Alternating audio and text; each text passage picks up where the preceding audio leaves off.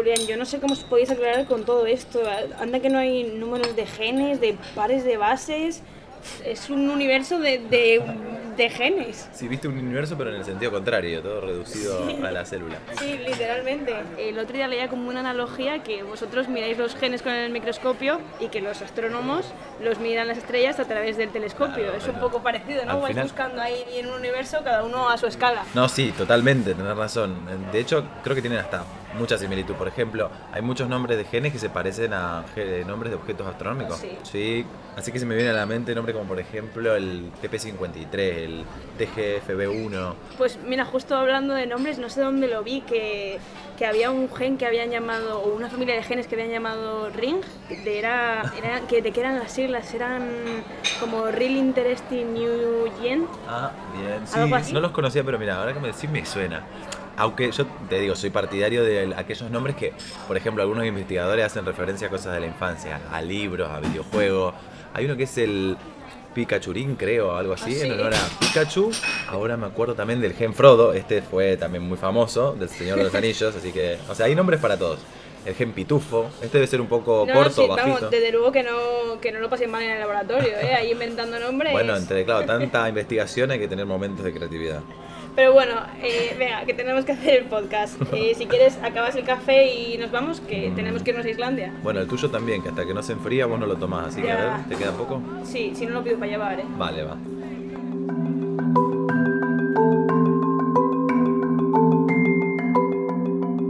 Genera, el presente de la medicina del futuro. Un podcast de la biotecnológica Amgen con Belu Jiménez y Julián Gersetti. Episodio 6. Islandia, la isla del tesoro. Hay un lugar en el mundo que es una verdadera isla del tesoro para quienes se dedican al estudio de la genética. Su particular historia, unida al proyecto de un científico visionario, la han convertido en uno de los mejores laboratorios para entender las complejidades del ser humano. Hablamos de Islandia.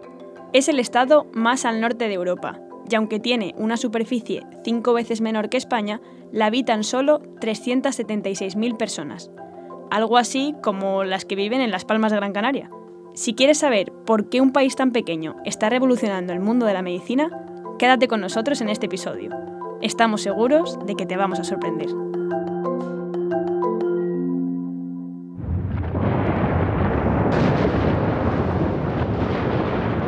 Islandia es un país de extremos. Sus tierras están salpicadas de volcanes activos y de géiseres. Pero también de glaciares y lagunas llenas de icebergs enormes. Las tormentas de nieve, granizo o arena son habituales, y a eso hay que sumar los fuertes vientos, que a menudo llegan a los 150 kilómetros por hora. Por no olvidarnos de que sus inviernos tienen poco más de 3 horas de luz al día. Así que, con estas condiciones, era normal que no resultara un territorio interesante para los colonos. Los primeros que pusieron un pie en la isla con la intención de quedarse lo hicieron en el siglo IX. Fueron principalmente vikingos llegados de Noruega, Irlanda, Escocia y el norte de Inglaterra. Más curiosidades. Durante más de mil años apenas recibieron migrantes de otros países. De hecho, en 1990 vivían menos de 100 extranjeros en Islandia. Y todo esto, ¿por qué importa para un podcast de ciencia? Pues porque su aislamiento demográfico ha hecho que el ADN de sus habitantes esté entre los más homogéneos del planeta, algo que ayuda a los genetistas a desenmarañar algunas de las incógnitas que esconde nuestro genoma. Nos lo explicaba Carlos Laluesa Fox, uno de los mayores expertos en ADN antiguo del mundo y buen conocedor de Islandia. Actualmente es director del Museo de Ciencias Naturales de Barcelona, a donde fuimos a entrevistarle. Ah, es muy interesante desde un punto de vista médico incluso, porque es una población ah, suficientemente grande como para que todas las enfermedades genéticas complejas que hay en Europa estén representadas, eh, desde asma, hipertensión, ah, trastornos cardíacos, todo lo que se nos ocurra está representado, pero al mismo tiempo como tiene tan poca variación genética, eso elimina parte del ruido que provoca, digamos, estudiar estas enfermedades en poblaciones de decenas de millones de habitantes. Y la otra cosa interesante también es que toda la genealogía está muy bien conocida lo cual es sorprendente porque los islandeses cambian de apellido en cada generación. Em, pero tienen cerca del 80% de toda la, genealogía, de toda la gente que ha vivido en Islandia. Esta es precisamente otra de las características que diferencian a la segunda isla más grande de Europa de otras regiones aisladas. Sus habitantes tienen un inusitado interés, casi obsesivo, por saber quiénes son sus antepasados.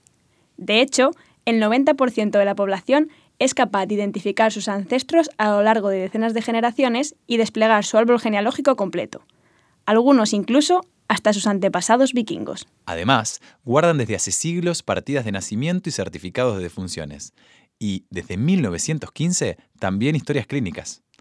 Y por todo eso, aquí la conexión con este podcast que habla de la medicina del futuro, es relativamente fácil observar si hay algunos patrones de salud que se repiten a lo largo de varias generaciones.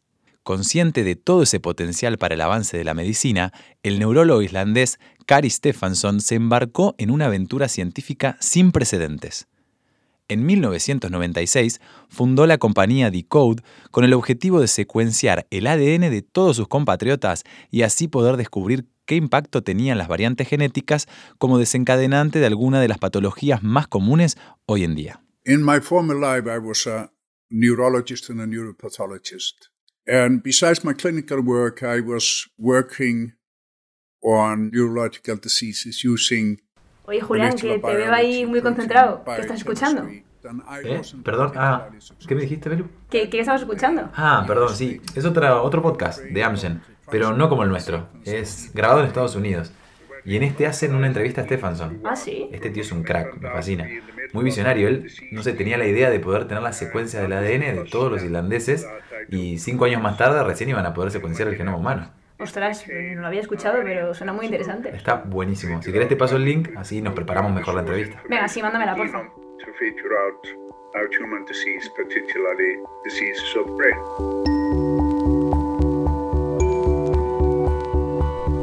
Gracias a, los, trabajos de Decode se han descubierto ah, la base genética de muchísimas, enfermedades complejas. Estas enfermedades, la mayoría de enfermedades eh, son complejas y entonces eh, requieren de una, base genética a veces enorme, de quizá centenares de marcadores que influyen de manera pequeña pero aditiva, digamos, a que eh, esa enfermedad se, se produzca. Cuando estuve allí, había en Islandia, creo que había descritos 106 personas con problemas de asma Ah, cuando analizaron los genomas de las personas que sufrían asma en Islandia y lo cruzaron con las bases de datos genealógicas que, tenían, encontraron que todas derivaban de una pareja inicial que había vivido, creo que a mediados del siglo XVII. Carlas Lalueza Fox trabajó para Decode en los inicios de la compañía como experto en ADN antiguo. Su misión fue ayudar a montar un laboratorio de recuperación del ADN de los primeros islandeses. Gracias a ello, consiguieron recuperar la información genética de personas que habían habitado la isla entre el siglo IX y el XV. La idea que tenía Decode era no solo mm, tener otra vamos decir así, otra fuente de información, no solo los genomas de los islandeses actuales cruzados con la genealogía, sino también la posibilidad de establecer esos genomas anclados en el espacio y en el, y en el tiempo para ver mm, diferencias de, evolutivas, eh, diferencias de genes que están asociados a, a, presiones ambientales en los últimos centenares de años o incluso microestructura dentro de la propia isla. Bueno, vamos a parar aquí un instante porque ha llegado el momento del superjuego de este episodio. Para planteártelo, vamos a emprender un viaje de más de 11.000 kilómetros, desde Reykjavik, donde tiene su sede Genetics, hasta la Universidad de Ciudad del Cabo, en Sudáfrica, a la que pertenece el catedrático de medicina Ambrose Walkman, que en 2021 hizo un llamamiento para secuenciar 3 millones de genomas africanos, lo que sería el equivalente a la cantidad necesaria para tener una foto de toda la variedad genética del continente. Mientras nos vamos aclimatando a este cambio radical de norte a sur, del mar de Groenlandia al Atlántico Sur y de un país con menos de 400.000 habitantes a una ciudad con más de 4 millones, ¿te importa recordarnos las bases de este superjuego, Julián? Por supuesto, Belú. En primer lugar, estaría feo que escribieses en tu buscador 3 millones de genomas africanos y buscar en una de las 60.000 entradas que te van a aparecer. Si intentás deducirlo vos solo, seguro que te vas a divertir mucho más. Y además vas a guardarte siempre este dato en la memoria. Es un buen premio, sin duda. La respuesta correcta, ya sabes, al final del episodio. ¿Y qué vamos a preguntar, señorita? Pues preguntamos cuál es el motivo por el que se pide analizar 3 millones de genomas en África. Y como siempre, te dejamos tres opciones. A. Porque África es la cuna del ser humano, y por tanto, donde se han dado más generaciones y más diversidad genética existe. B. Porque solo el 2% de todos los genomas analizados hasta ahora en todo el mundo tienen origen africano. O C. Porque todos los humanos tienen origen en la misma población que vivió en África hace más de 200.000 años. Podés pensar la respuesta en el camino de vuelta, porque regresamos a Islandia, protagonista de este episodio. Genera, el presente de la medicina del futuro. Un cuarto de siglo después de su nacimiento, Decode tiene codificado el ADN de unos 180.000 islandeses. Es decir, casi la mitad de la población ha donado generosamente su sangre para ayudar al avance de la ciencia. Los descubrimientos de Decode son múltiples y variados, pero si tuviéramos que destacar algunos, nos quedaríamos con la identificación de una variante de la proteína precursora amiloide que protege a sus portadores tanto del Alzheimer como del declive cognitivo. O un estudio que demostró que los portadores de una rara mutación en el gen ASGR1 tienen un 34% menos de probabilidades de sufrir un infarto de miocardio en comparación con el resto de la población. Se trata de mutaciones protectoras que proporcionan información muy valiosa a los científicos para poder trasladar estas variantes genéticas a fármacos que tengan un mecanismo de acción similar. En 2021, Stephenson, el fundador de Decode, publicó en Nature las conclusiones de un estudio en el que trabajó durante más de una década y que ha dado lugar a un método para predecir el fallecimiento de una persona en cinco años.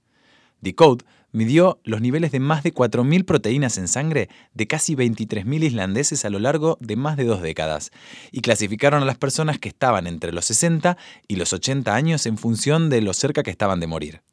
En el grupo identificado como de alto riesgo falleció el 88% de los participantes. En el de menor riesgo, solo el 1%. Uf, hacía un montón que no iba al cine, pero bueno, ¿En como te has empeñado, venimos. Bueno, insisto, a ver, seguro te convenzo con palomitas. ¿Cuáles te gustan? A mí las saladas. Saladas, yo soy de dulces, así que bueno, compro una para cada uno, ¿te Bueno, parece? venga, 50-50. Muy, muy bien. Es que además, no sé, necesito despejarme, ver una película para no pensar que se me explota la cabeza ya con tantos datos e información. Ya es verdad que justo Stephenson no para de investigar y de publicar mogollón de datos. Es que sí, así somos los científicos, con tantos datos. Y este Stephenson es que es un crack, o sea, está en- firmando, no sé, uno de cada 20 artículos de Science Genetics en, no sé, la última década. O sea, es un genio. Qué barbaridad, la verdad. Y oye, por cierto, que antes, como te han llamado para confirmar la entrevista, no te he Ah. preguntado, pero esto de poder predecir cuánto nos queda de vida en función de nuestros genes y el historial clínico, Buah, no, no, me da miedo. O sea, parece de ciencia ficción y creo que prefiero no saberlo, así que déjalo ahí. sí, yo creo que igual sí me gustaría saberlo. ¿Cómo? No sé, por planear las cosas que siempre has querido hacer o los sitios a los que quieres ir. O no sé, tachando en el calendario los pocos días que me quedan. No, no, es que. Ya, no sé. Déjame. Dame dos entradas, por favor, sí, para la sala 7.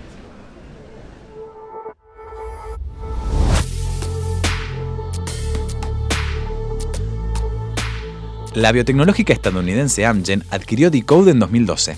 Su objetivo era aprovechar todo el conocimiento genético que ha atesorado la empresa para desarrollar fármacos más precisos contra algunas de las patologías más comunes de hoy en día. Nos lo explicó Miquel Balcells, director médico de Amgen en España. y lo que hacemos es machear los pacientes con una enfermedad concreta a nivel de características genéticas con la población sana. Eso nos permite identificar cuáles son las diferencias genéticas y cuáles son las dianas, las proteínas que varían. A partir de ahí hemos de intentar identificar cuáles de esas proteínas tienen un impacto fundamental en el desarrollo de la enfermedad intentamos buscar el fármaco idóneo para interaccionar con ellas y modificar ese impacto. Además de proporcionar información que ayuda a identificar nuevas dianas terapéuticas, los datos que ofrece Decode también son muy útiles para validar lo que se denomina como fármacos candidatos previamente identificados, descubrir nuevos biomarcadores o, por ejemplo, discernir cuál es el perfil de paciente óptimo para cada ensayo clínico. Gracias a los avances en ingeniería e inteligencia artificial, Decode tiene capacidad para secuenciar 14.500 genomas completos en un mes. Su modelo de secuenciación genética a gran escala ha servido como patrón para proyectos similares en otros países, como Dinamarca, Reino Unido o Suecia. De hecho, Decode colabora a menudo con esos países.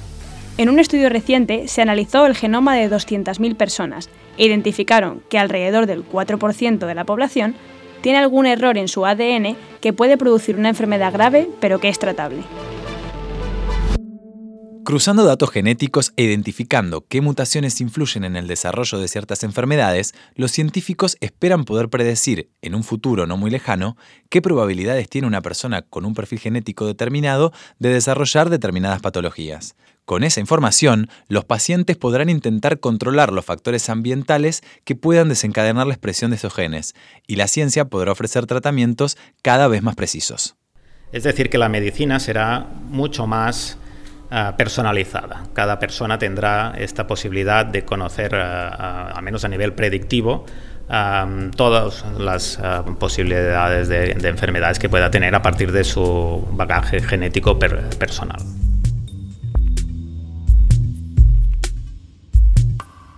Vamos con el siguiente punto, que es la incorporación del perfil genético de los recién nacidos en su historial clínico.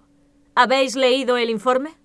Sí, yo tenía una pregunta, porque no me queda claro cómo va a soportar el presupuesto un coste que supongo que será altísimo. Veo que te quedaste en el año 2022, cuando secuenciar un genoma costaba alrededor de los mil euros, pero hoy en 2035 ya se hace por 100. Hemos recibido varias propuestas que giran en torno a esa cifra. ¿Solo 100 euros?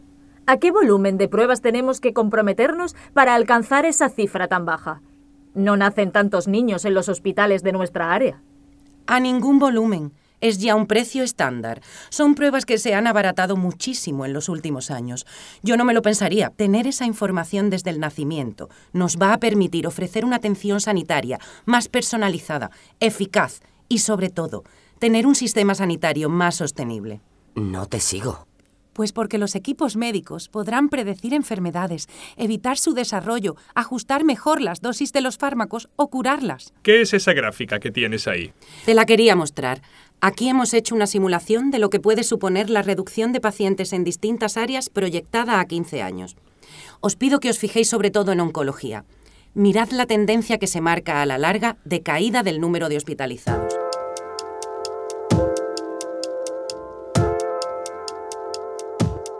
No todos son luces en la secuenciación genética poblacional a gran escala. A pesar de las incalculables aportaciones de Decode y otros proyectos, también hay algunas sombras. Uno de los grandes problemas a los que se enfrenta la investigación genética actual es a la falta de diversidad de los genomas secuenciados, porque la inmensa mayoría de los estudiados son de origen europeo. Igual aquí te estamos dando alguna pista para resolver el superjuego. Si es así, que sepas que se lo debes al profesor Laluesa Fox. Uh, es cierto, hay un sesgo muy grande en estos momentos, probablemente por cuestiones prácticas, vamos a decir, uh, y también por cuestiones de inversión. Si un gobierno quiere invertir en eh, medicina personalizada, pues probablemente lo hace eh, o empieza a hacerlo con, en sus contribuyentes, vamos a decir, ¿no? Pero efectivamente es un problema no solo por una cuestión de equidad planetaria, sino que, por ejemplo, en África hay mucha más diversidad genética en, África que en el resto del mundo. Esto es, difícil de entender, pero es una cosa que los genetistas hace años que hemos visto. Es decir, ah, dos africanos, cualesquiera, a veces en, zonas geográficas muy próximas, son más diferentes entre sí que entre un europeo y un ah, nativo de Papúa Nueva Guinea. Entonces, esta diversidad genética está muy poco estudiada. Y realmente, ya digo, no solo por el, hecho de que hay muchos menos estudios en, África, sino por el hecho de que África es mucho más diversa que cualquier otro continente. La inclusión de participantes de otras poblaciones mejora las predicciones y favorece la identificación de nuevas alteraciones genéticas. Así que lo ideal sería que el modelo de secuenciación masiva de Islandia y la sensibilidad de su población en conocer su árbol genealógico se extendiera a todo el mundo y sobre todo a las poblaciones de origen africano y asiático, de las que no se tiene mucha información genética. Esperemos que el caso de Islandia inspire a otros países para extraer todo el potencial que esconden sus genes y que organizaciones globales del mundo desarrollado les echen una mano para conseguirlo. El beneficio, sin duda, será para toda la humanidad.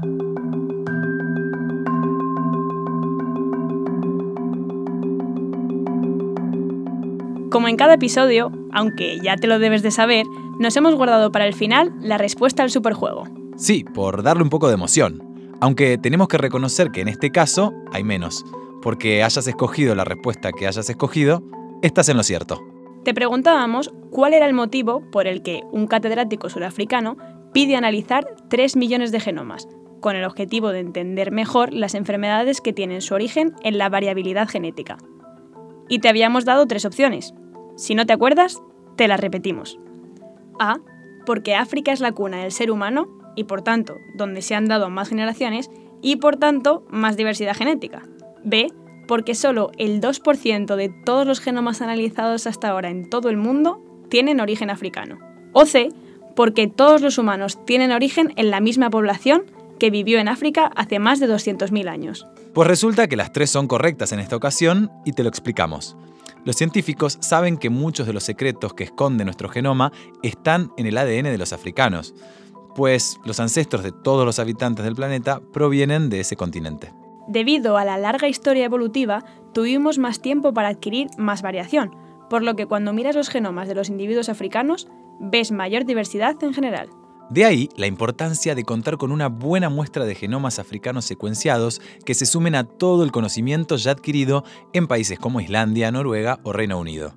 Así se podrá seguir aportando numerosas aplicaciones prácticas para mejorar la calidad de vida de muchos pacientes en todo el planeta y, en el mejor de los casos, salvar más vidas. Bonito mensaje final, compañero. Bueno, muchas gracias. Pero perdón por la broma de que en esta ocasión no hubiera que escoger una respuesta acertada, que seguro te llevas rompiendo la cabeza hace un rato porque todas sonaban bastante bien.